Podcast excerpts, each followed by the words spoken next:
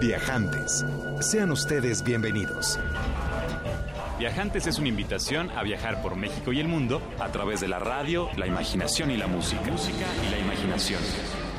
Es una pausa en la semana para disfrutar anécdotas, destinos y viajeros. Es una oportunidad para levantarte del asiento y ponerte en marcha. En compañía de Alonso Vera Cantú, pata de perro.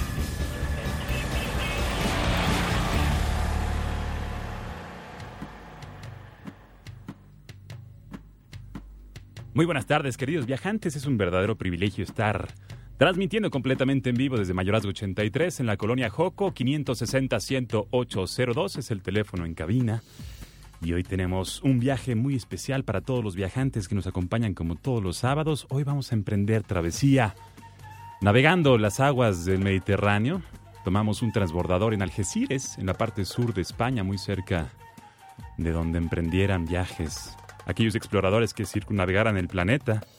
Y tomamos un transbordador que se llamaba atinadamente Hércules, que navegaría al sur unas cuantas millas náuticas para llevarnos al puerto de Tánger. Tánger, que es una de esas grandes fronteras, la madre de todas las fronteras, diría yo.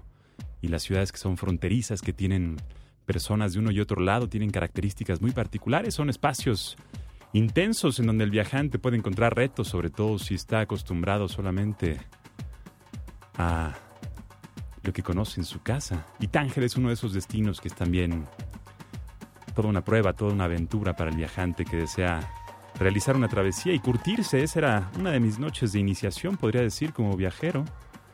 Habíamos estado navegando ya durante la noche, empezó a llover fuertemente y estaba bastante alta la marea. Yo veía dentro de los pasajeros grupos de mujeres que cubrían sus rostros dejando ver nada más ojos profundos, negros, oscuros, extraordinariamente bellos.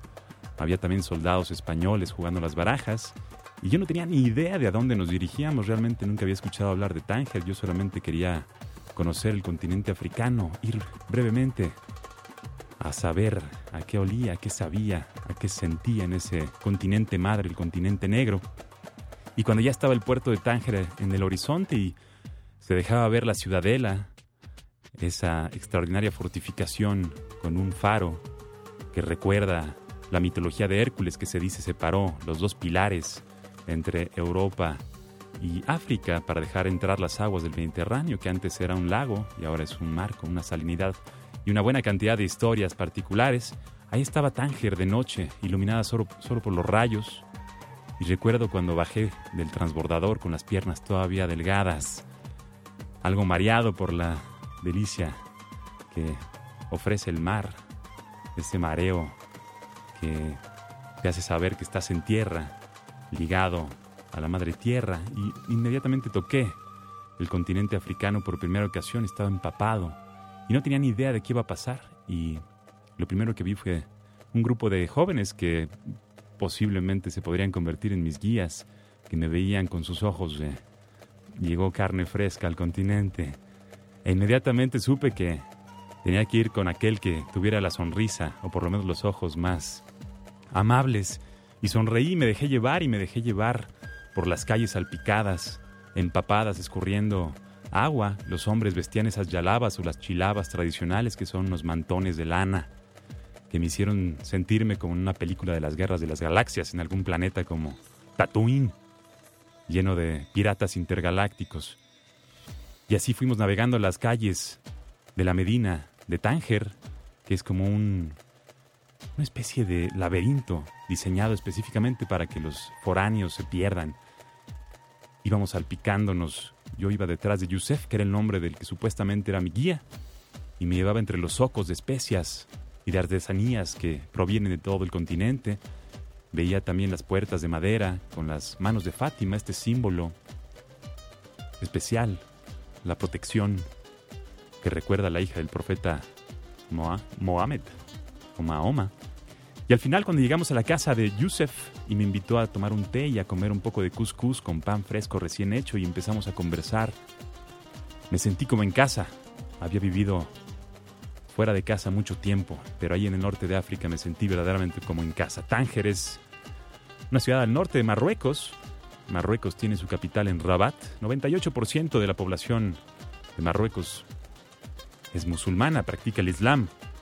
Su nombre oficial es el Reino de Marruecos y tiene un rey que es Mohamed VI, la máxima autoridad tanto política como religiosa.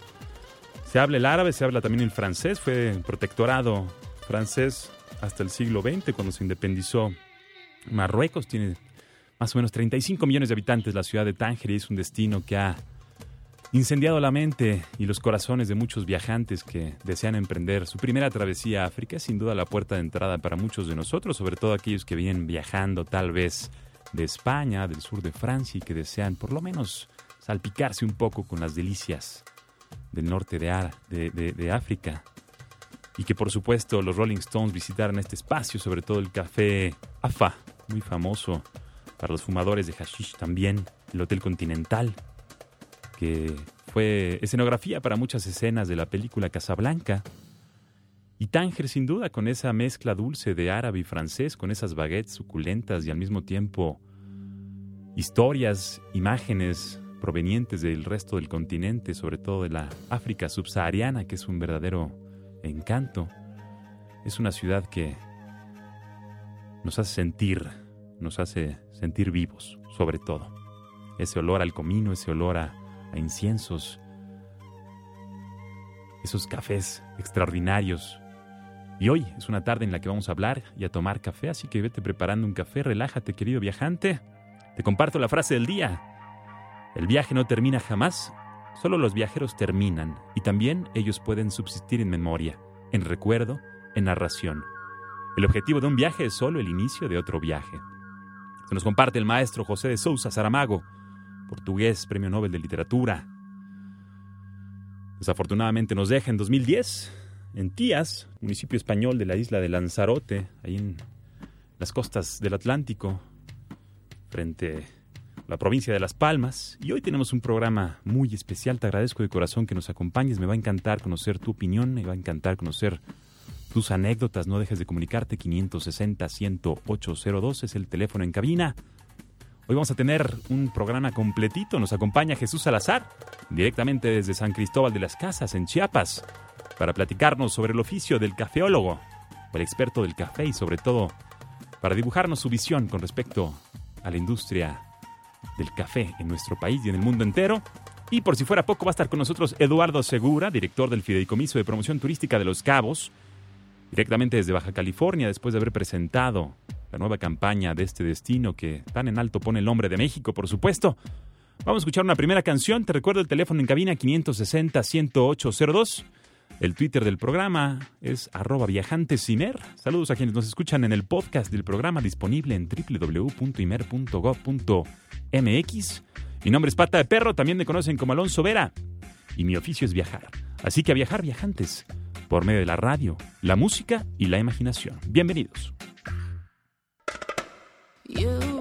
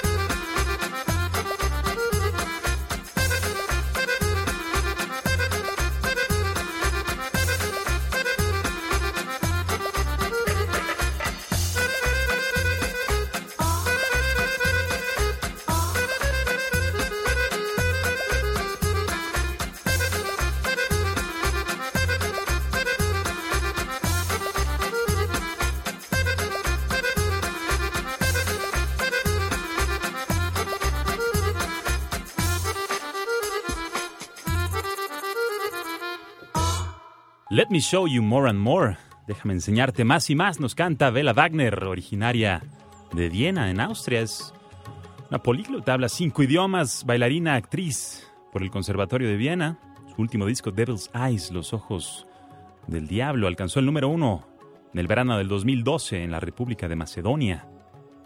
Es uno de los grandes nombres de la música. Y por supuesto, nos encanta compartir aquí en Viajantes estos sonidos, estas ritmas estos ritmos de otras latitudes que nos hacen viajar a través de la imaginación y de la radio, por supuesto. Te recuerdo, mi nombre es Pata de Perro. conocen también como Alonso Vera, es 560-10802, el teléfono en cabina. Arroba Viajantes y es el Twitter del programa. Vamos a comenzar a platicar de nuestro tema central de esta tarde. Por supuesto, el café. Delicia, delicia en verdad para, para muchos y sobre todo para aquellos que hemos estado cercanos a su producción. La experiencia de visitar un cafeto es, por supuesto, una cosa extraordinaria estar frente a esa planta con frutos rojizos y sobre todo también cuando está en época y las flores abundan y parece que la selva está nevada. El café tiene su origen en, en Abisinia, actual Etiopía, es fruto del llamado cafeto, su nombre procede de la ciudad etíope de Cafa. Y hay una leyenda que atribuye su descubrimiento a un pastor llamado Caldi, quien estaba observando el efecto sobre sus cabras que comían, mordisqueaban los frutos rojos de un arbusto, que cuando él mismo probó, pues sintió mucho más vigor. Y realmente se dice que el origen es las tribus africanas de la antigüedad que consumían los granos del café para potenciar a los guerreros y también para soportar largas jornadas la popularidad de este café, de esta, este brebaje mágico, extraordinario, llegó a Yemen, que se convirtió en la ciudad capital del café para todo el mundo árabe. Ahí se producía, se cultivaba, se distribuía a los diferentes destinos que cada vez consumían más. Estamos hablando del siglo XIV, siglo XV, siglo XVI. Y hubo una buena cantidad de perdón, religiosos que se oponían al consumo del café básicamente porque no se ajusta a los parámetros del Corán, que prohíbe todo tipo de intoxicación que altere la forma de ser y de pensar. Sin embargo, cuando el emir Kair Bey intentó prohibirlo, tuvo una buena cantidad de revueltas que hicieron que tuviera que cancelar el edicto y que las autoridades permitieran el consumo a libre discreción y el día de hoy el mundo árabe por supuesto se enriquece con este increíble oferta de las aguas que platicábamos ya la semana pasada, las cafeterías tradicionales en donde los hombres, sobre todo, también las mujeres de cuando en cuando, pero sobre todo los hombres se reúnen en la tarde después del trabajo y antes del último rezo ya para partir a casa, a descansar, se reúnen a platicar las situaciones, los detalles del día, a beber café, una taza sin mayor prisa, disfrutando el arte de la convivencia y en Turquía, por supuesto, es uno de los lugares donde más se bebe. De hecho, el café turco es la forma, un formato muy agradable para disfrutar cafés de calidad. De hecho, existía una ley turca que permitía el divorcio de una mujer si su marido no le proporcionaba una dosis diaria de café. Y también en esa época se extendió el café en Persia, en Egipto, en África, en Turquía. Se abriría en Estambul en 1475 la primera cafetería de todo el mundo, Kiwahan se llama, o se llamó esta cafetería que emprendió e inició una cultura que se extendería a toda Europa, por supuesto, y que llegaría también a América en el siglo XVII. En Boston se abriría la primera cafetería. Y de hecho, se creyó en Suecia que era una droga el café. Se hizo un estudio decretado por el rey Gustavo III en donde tanto el té como el café serían puestos a prueba y dos sujetos beberían té y café, uno té y el otro café, todos los días de su vida y se llevaría un estricto detalle científico para ver quién moría primero y entender si el té o el café era más peligroso uno que otro. Y sucedió que muchos años después se murieron todos los médicos, se murió incluso el rey Gustavo III. Se murió después el que bebió té y al final el que, el que bebió café. No sabemos si el café es manifestación de la longevidad, pero sí vamos a explorar mucho más acerca del café platicando con don Jesús Salazar, cuyo oficio, el cafeólogo, es algo que en lo personal no había escuchado, pero que Esta tarde vamos a explorar a detalle. Jesús Salazar es originario de Tuxtla Gutiérrez, en Chiapas, fue fundador de Carajillo Café, médico de pregrado en la UNAM, licenciado en filosofía y maestro en filosofía también en la UNAM. Dirige esta empresa de café y además tiene una cruzada importante con respecto a la cultura y el consumo del café y los beneficios del mismo. Su Twitter es cafeólogo. Vamos a escuchar esta primera parte de la conversación en donde nos presenta el contexto donde vive, donde habita, que es San Cristóbal de las Casas. Estos viajantes, vamos a escuchar a Jesús Salazar. Muchas gracias por acompañarnos y viajar con nosotros a través de la radio, la música y la imaginación. Vamos a escuchar a Jesús Salazar. Bueno, pues encantado. La verdad es que sí, vengo de un lugar privilegiado en muchos sentidos, un lugar donde la abundancia aún existe, natural, espiritual, gastronómica, histórica, cultural, por donde quieras buscarle. San Cristóbal en el contexto de Chiapas te seduce al punto de que te quedas en él, como me pasó a mí. Hay muchas culturas vivas, etnias mayas que habitan a diario y que visitan muy frecuentemente la ciudad para muchos temas de salud, de comercio, de política, de gobierno, de muchas cosas. Es un lugar que ha traído la atención de muchos extranjeros. Todos somos extraños ahí conviviendo en el Valle de Jovel, como se le llama tradicionalmente, al valle en donde está ubicado San Cristóbal, a la sombra de una montaña mágica que es el Huitepec, una montaña sagrada para los mayas al final se crean espacios de convivencia muy linda, creces mucho, se vive a la velocidad de, nuestros pies, caminamos, prácticamente no se utiliza el automóvil, es una ciudad donde saludas a la gente. Además, San Cristóbal junto con Palenque son los dos lugares como más atractivos, icónicos de Chiapas. Hay un corredor de una así llamada Ruta Maya que va de Playa del Carmen más o menos, Cancún, Xcaret, hasta San Cristóbal pasando por Palenque. Así que todo el tiempo vemos caras nuevas. Es una ciudad que es muy fresca, muy fría, que cuando llueve, llueve, como dicen algunos, te mojas de los pies a la cabeza. En tiempos de frío es muy frío.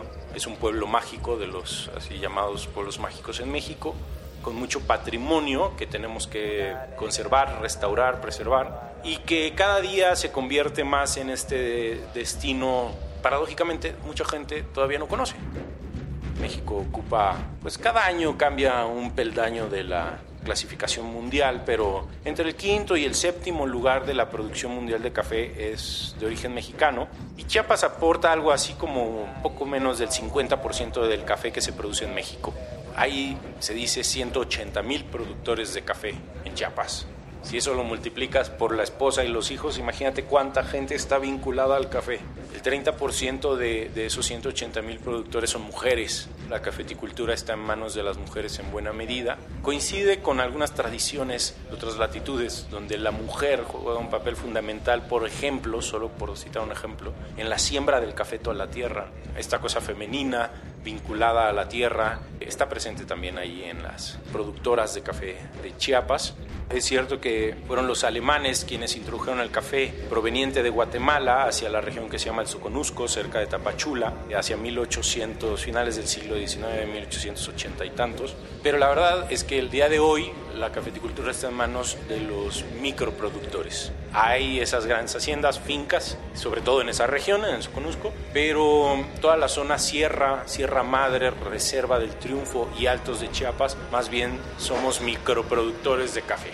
Muchos de, estos microproductores de etnias mayas, tzotziles, celtales, chamulas, eh, y bueno, yo creo que después de decir Palenque y de decir San Cristóbal, la siguiente palabra que viene a la mente para cualquier persona que viaja es café de Chiapas. No siendo un producto criollo, es una planta que ha viajado por todo el mundo y así llegó a Chiapas también, es probablemente el producto gastronómico que identifica a Chiapas en México y en el mundo.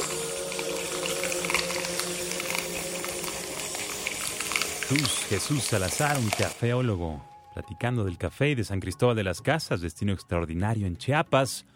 Por supuesto, uno de los estados más llamativos de nuestro país. Me hizo recordar mencionando la reserva de la biosfera del Triunfo, que es uno de los espacios resguardados, protegidos más interesantes de Chiapas, muy cerca de Tapachula, casi mirando de frente al Océano Pacífico.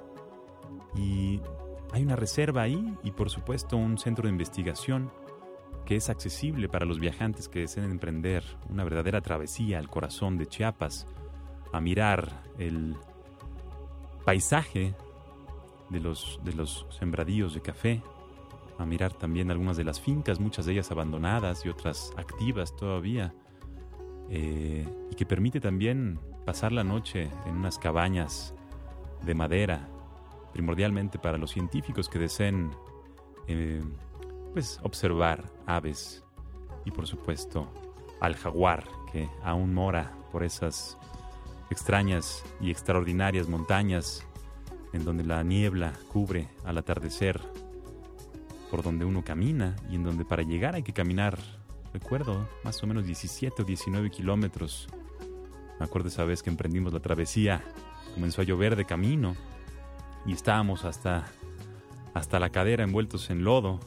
Nos detuvimos un momento a rellenar agua en un, en un río. Eh, inmediatamente se nos subieron las garrapatas y el camino, el resto del camino estuvo complicadísimo, queriéndose quitar las garrapatas que crecían poco a poco, absorbiendo nuestra sangre hasta que llegamos al refugio en esta zona de la Reserva de la Biosfera del Triunfo, en donde había un par de mulas y una señora preparando tortillas. Y fue verdaderamente rico quitarse la ropa mojada y comer tortillas con frijoles recién hechos, dormir, después de ver uno de los cielos más extraordinarios que haya visto su servidor y pasar los siguientes días en busca del quetzal y del jaguar. Esos verdaderos tesoros, joyas, patrimonio medioambiental, chapaneco y por supuesto parte del contexto importante para la experiencia del café. Y antes de seguir platicando con Jesús Salazar y entrar más en detalle con respecto al oficio del cafeólogo y sus sugerencias para involucrarse de manera directa en la promoción correcta del café como uno de los productos que generan mayor orgullo y que potencialmente generan también mayor riqueza para el mexicano, vamos a escuchar una canción deliciosa titulada Mr. President de Soul Jazz Orchestra del disco Freedom No Go Die, Afro Jazz de la escena underground de Ottawa en Canadá. Seguiremos escuchando a Jesús Salazar más adelante. 560-10802 es el teléfono en cabina. No dejes de compartirme tu opinión. Y aquí estamos en Viajante. Yo soy Pata de Perro, me conocen como Alonso Vera. Disfruta Mr. President de Soul Jazz Orchestra por Horizonte 107.9 de tu FM.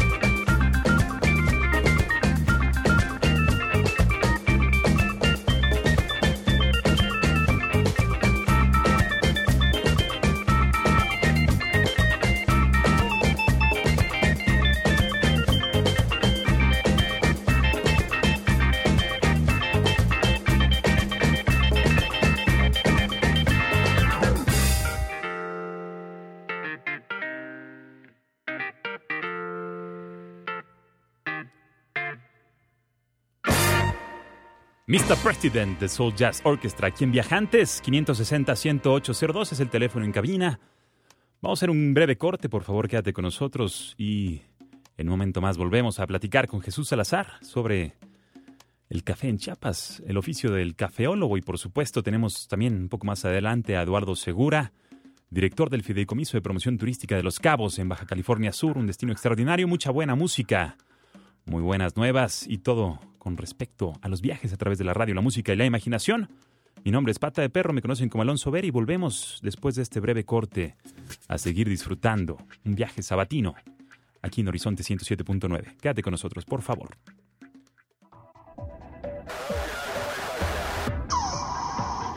Regresamos después de este breve corte. Comuníquese al 560-10802. Escúchenos en todo el mundo por www.horizonte.imer.com.mx. Regresamos con Viajantes.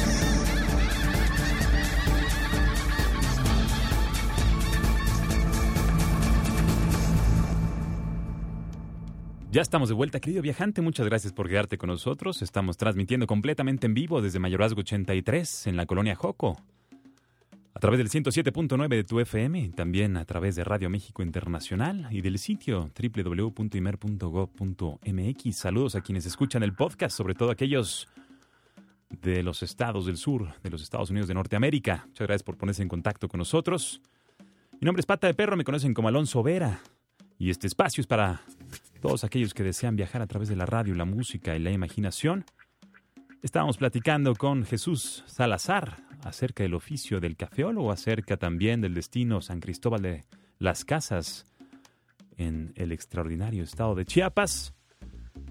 Así que vamos a seguir conversando con Jesús Salazar. Vamos a escuchar la segunda parte de esta conversación en torno a la cultura del café en México. México es un país eminentemente productor y exportador de café. Nos hemos solito mantenidos a raya de la transformación y servicio del café.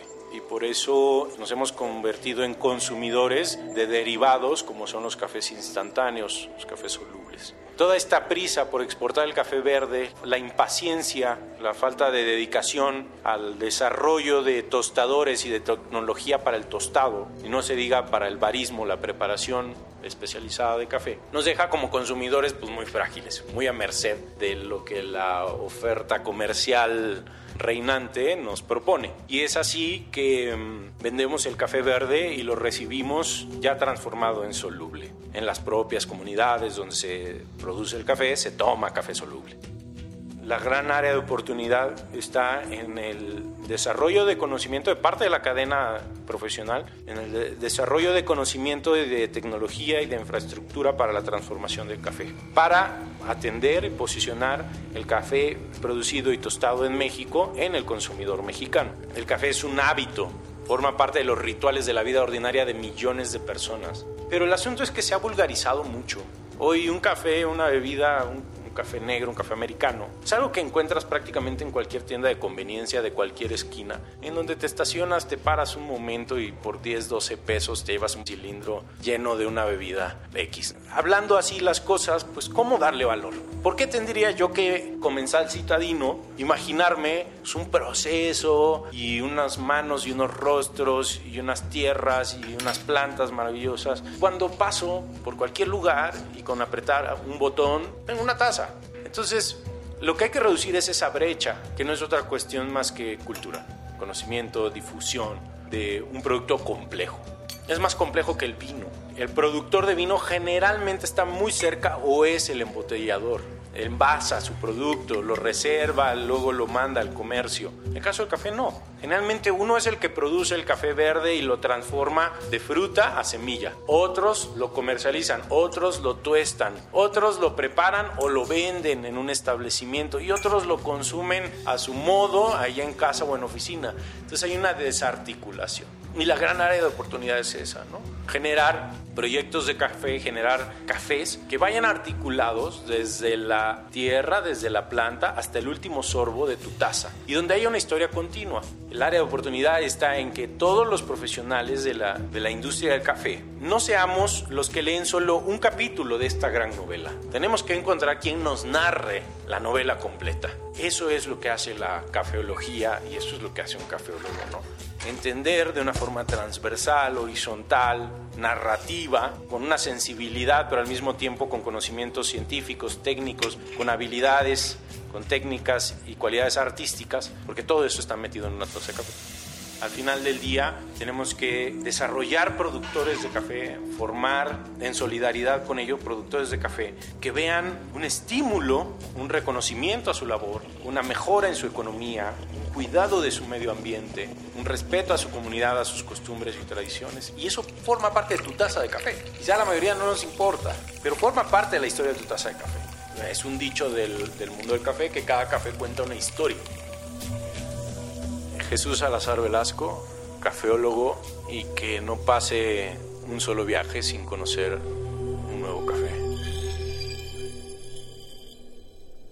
Jesús Salazar, muchas gracias por acompañarnos aquí en Viajantes y por supuesto por introducirnos, por involucrarnos con el magnífico mundo del café. Saludos a todos los chiapanecos que nos escuchan. Chiapas, por supuesto, un destino extraordinario. Uno de los más diversos en uno de los países más megadiversos del planeta. Ocupamos el cuarto lugar en megadiversidad. Del 10 al 12% de las especies que habitan este planeta lo hacen en México. Muchos de ellos tomamos café, por supuesto.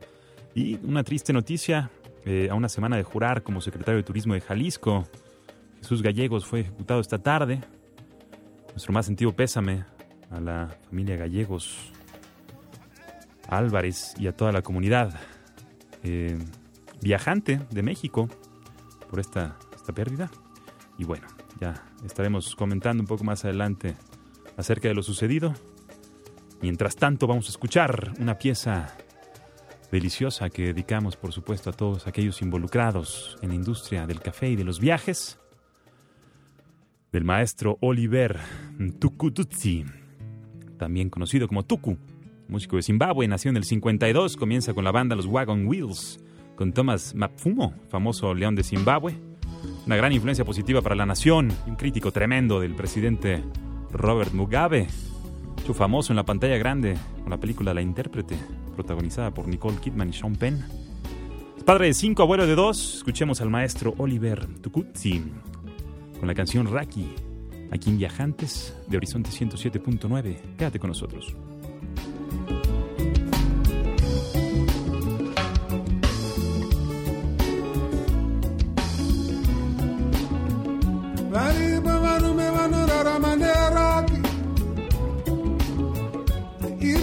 mikono inorara maneragi isingazive pane angochengeta zvichida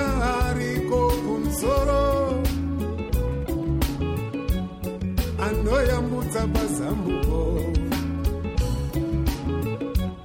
kuguguritsa murutsva akunzvengesa panjodzi.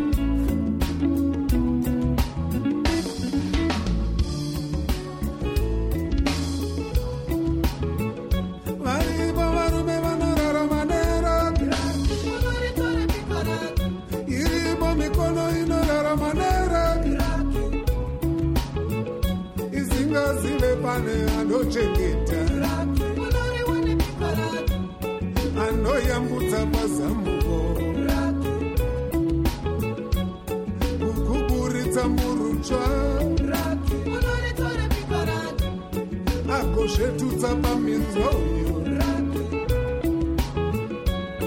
kukunzvengesa panjodzi. Ozonzwa zvelakinamdararama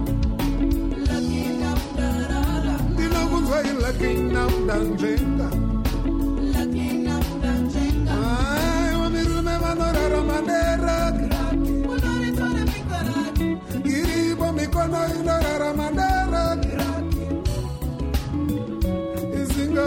pane mutengete anoyambudza mazambuko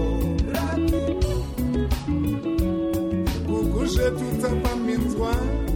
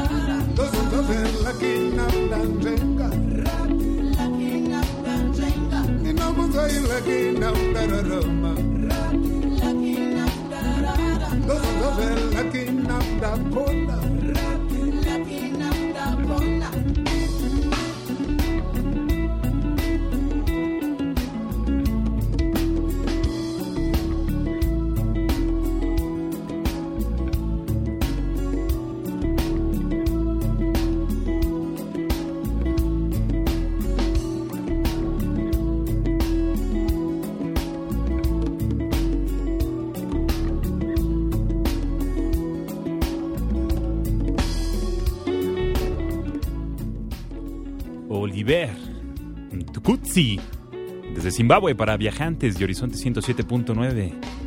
Una verdadera delicia musical que nos lleva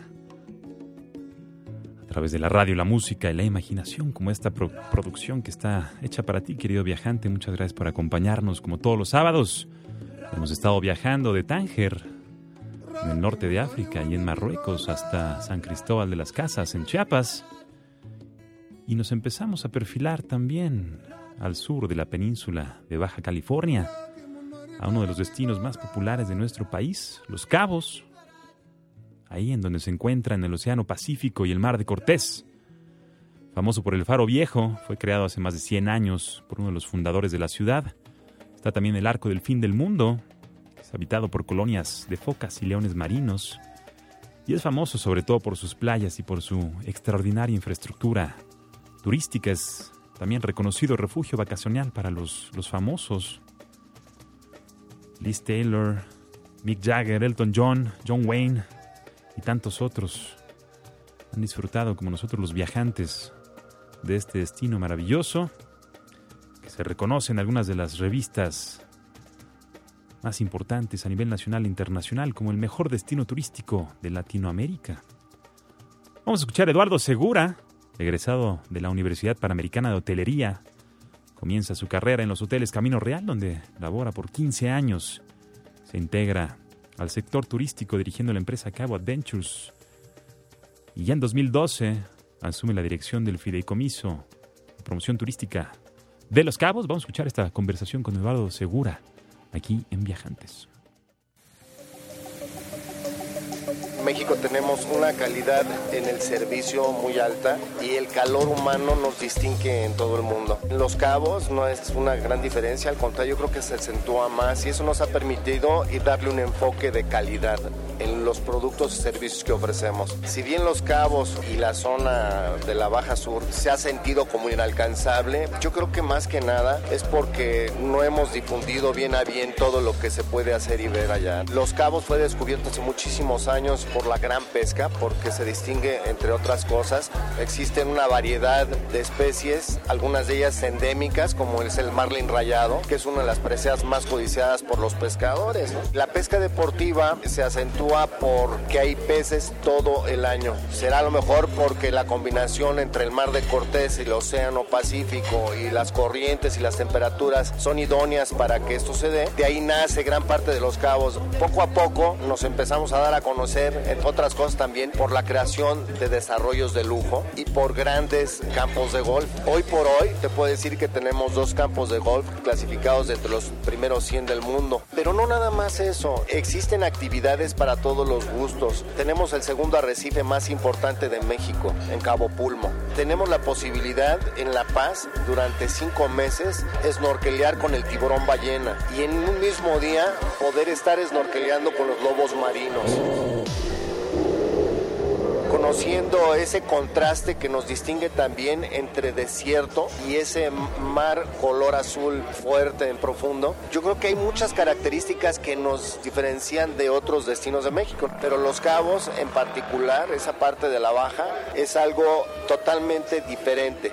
Invito a todos tus radioescuchas a conocer un poco más de la baja y de lo que está sucediendo. Estamos teniendo un torneo internacional de surf, que es otra de las actividades. Pocos lugares en el mundo, uno de ellos es Hawái, en las que se puede surfear todo el año. Hay muchas actividades en torno en este año que van a darse con gran relevancia e importancia para el destino y para México también. Sí, yo creo que hay muchas maneras de viajar, no necesariamente tienes que tener muchos recursos económicos para disfrutar de un viaje. Hay diferentes tipos de viajes y tienes que aprender de cada uno de ellos y explorar y disfrutar cada momento en cada una de esas etapas, ya sea de lujo, ecoturismo, este, aventura o lo que sea.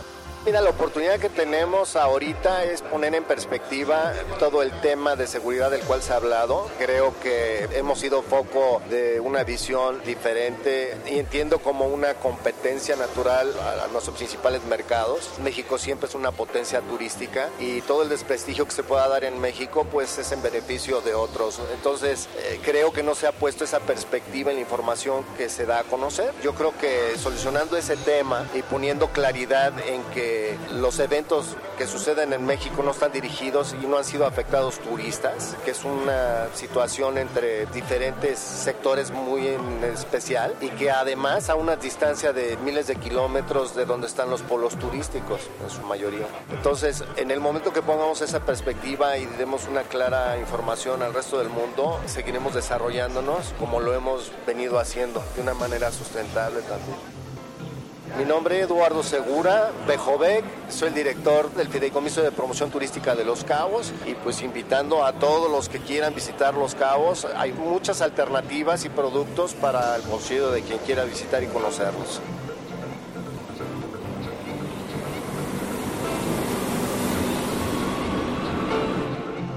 Gracias, Eduardo Segura, director del Fideicomiso de Promoción Turística de Los Cabos, un destino que vale mucho la pena considerar en las próximas expediciones que emprendas, querido viajante. Y tenemos el gusto de dar la bienvenida a Annalise Gutiérrez, que está empezando a hacer su servicio social aquí en, en el IMER, puntualmente en Horizonte 107.9. ¿Cómo estás, Annalise? Bienvenida. Hola, muchas gracias. Y para mí es un placer estar aquí No, bueno, compartiendo diálogo contigo. es un placer que nos acompañes. Platícame, ¿de dónde, de dónde eres tú, Annalise? Yo soy del Estado de México, de Saludos. Tizapán de Zaragoza. Muy bien, saludos a todos que nos escuchan por allá. ¿Y qué, qué les recomiendas a tus amigos, a los, a los visitantes que deseen emprender una travesía por allá, por Atizapán? Bueno, pues Atizapán es un municipio muy, muy bonito que, que alberga muy cómodamente a la, a la gente. Realmente es, es un municipio en el cual se puede viajar simplemente con las avenidas, te puedes dar mm, esa impresión de lo que es el municipio. ¿Y la comida qué tal? ¿Cuál es el platillo típico de por allá? Hoy, pues realmente la comida callejera, por así decirlo, también tiene lo suyo. Eh, los tacos, hay muchos, muchos lugares en los que pueden, pues, comer buenos tacos. Buenísimo, tacos en Atizapán. ¿Y cuál es para ti como la experiencia de viajar? ¿Qué significa? ¿Qué te ha dado para ti trasladarte de entre estado y estado para estudiar, para trabajar? ¿Qué, qué- cómo, cómo aprecias ese, ese cambio, digamos, de, de contextos cada vez que, que sales de Atizapán? ¿No? ¿Qué extrañas de allá y qué, qué cosas nuevas ves por acá? Bueno, realmente ahorita que estoy haciendo mi servicio aquí en el IMER, eh, me traslado del estado a la ciudad. Y el trayecto, a pesar de que puede ser frustrante ir en el, en el metro, pero no, realmente el hecho de convivir con personas que te las encuentras a diario, diferentes y quizás nunca te las vas a volver a encontrar, te hace pensar que toda la gente está unida. O sea, no hay, no hay fronteras que divida el estado, la ciudad Claro. países, o sea, realmente yo, yo extraño mucho, pues inicialmente a mi familia, porque Claro. de aquí a la escuela. Pero pues también llego a otro lugar y, y es bonito porque conoces a más gente. Claro, ya ves que dicen que el camino es también tan rico a veces Sí. como el destino y andarse moviendo de uno a otro lado pues te ofrece esa posibilidad de ver diversas formas de hacer vida y también por supuesto el Estado de México es un destino extraordinario, hay una buena cantidad de destinos turísticos por visitar, una amplia manifestación gastronómica y, recuerdo por supuesto Chalma como uno de los destinos que más me gusta visitar ahí para bañarse en el agüehuete, ir a bailarle al Cristo Negro. ¿no? Para solicitarle. Este, está también, por supuesto, el Valle de Bravo, un lugar extraordinario para practicar este, parapente, también para navegar en su, en su lago, caminar por los bosques, una comida vallesana deliciosa, esa cecina, ese chorizo y esos pan, panecitos dulces mientras ves eh, las casas con sus tejados anaranjados. Es un, es un lugar muy agradable de Estado de México. Saludos a Tizapán y muchas gracias, Annalise, por acompañarnos. Esta es tu casa. Bienvenida a. Viajantes. Gracias por sumarte al equipo. ¿Algún saludo que quieras mandar? Pues a todos mis amigos que seguramente me están escuchando. Muchos son, son el auditorio. Bueno, escuchan este programa. Saludos y esperamos escucharlos muy pronto y comuníquense al 560-10802. Annalise, quédate conmigo. Les voy a platicar rápido de una expedición a Huiricuta que parte del 15 al 18 de marzo. La salida es en el Distrito Federal a las 6.30 de la mañana. Hay un precio especial para viajantes, cortesía de nuestros amigos de Rumbo Nómada. Aquí estuvo con nosotros Tonatiu, a quien mandamos un fuerte abrazo que organiza este viaje para los viajantes. Se visita Real de 14, el desierto de Viricuta y San Miguel de Allende. Viricuta está básicamente amenazado por las concesiones mineras que se han otorgado en la región a pesar de ser considerada área natural protegida por parte de la Semarnat y Patrimonio de la Humanidad por parte de la UNESCO. Tal vez sea una de las últimas oportunidades para visitar y conocer el lugar en su forma original. Y bueno, la expedición importante, rumbonomada.com.mx. Saludos, Tonatiu. Muchas gracias por hacer esta consideración especial para los viajantes. Y antes de despedirnos, agradecer puntualmente a mi querida Frida Tinoco, muchas gracias tu talento, por tu detalle y tu esfuerzo. Cada vez disfrutamos más colaborar y eres una pieza fundamental de esta producción. Maestro Enrique Gil, muchas gracias por acompañarnos. Maestro Roswell, un placer tenerlo de frente, el espejo de mi alma. Me reflejo en usted. Su sonrisa me ilusiona. Y gracias a usted, querido viajante que nos escucha como todos los sábados. Un verdadero privilegio viajar a través de la radio, la música y la imaginación en este espacio que está dedicado a ti. Querido viajante, emprende travesías, inspírate en este espacio en donde confluyen las voces de la industria, de los viajes, de la industria de las experiencias. Y antes de despedirnos, escuchemos una pieza deliciosa. Feels like we only go backward. Una pieza de Tame Impala. Kevin Parker, Don Simper, Watson J aquí en Horizonte 107.9. Mi nombre es Pata de Perro, también me conocen como Alonso Vera. Y mi oficio es viajar. Así que a viajar viajantes por medio de la radio, la música y la imaginación. Hasta la próxima.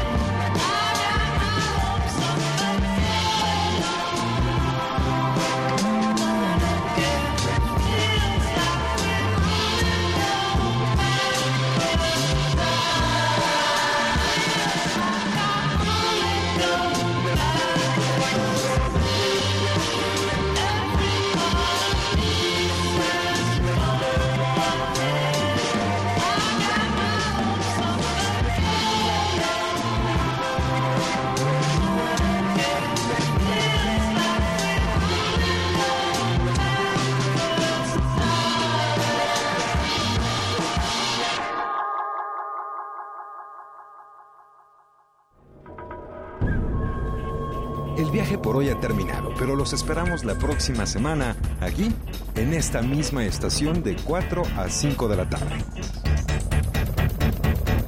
Viajantes. Es una producción de Radio México Internacional para Horizonte 107.9 del Instituto Mexicano de la Radio. Viajantes. En compañía de Alonso Vera Cantú, Pata de Perro. Viajantes es una invitación a viajar por México y el mundo a través de la radio, la imaginación y la música.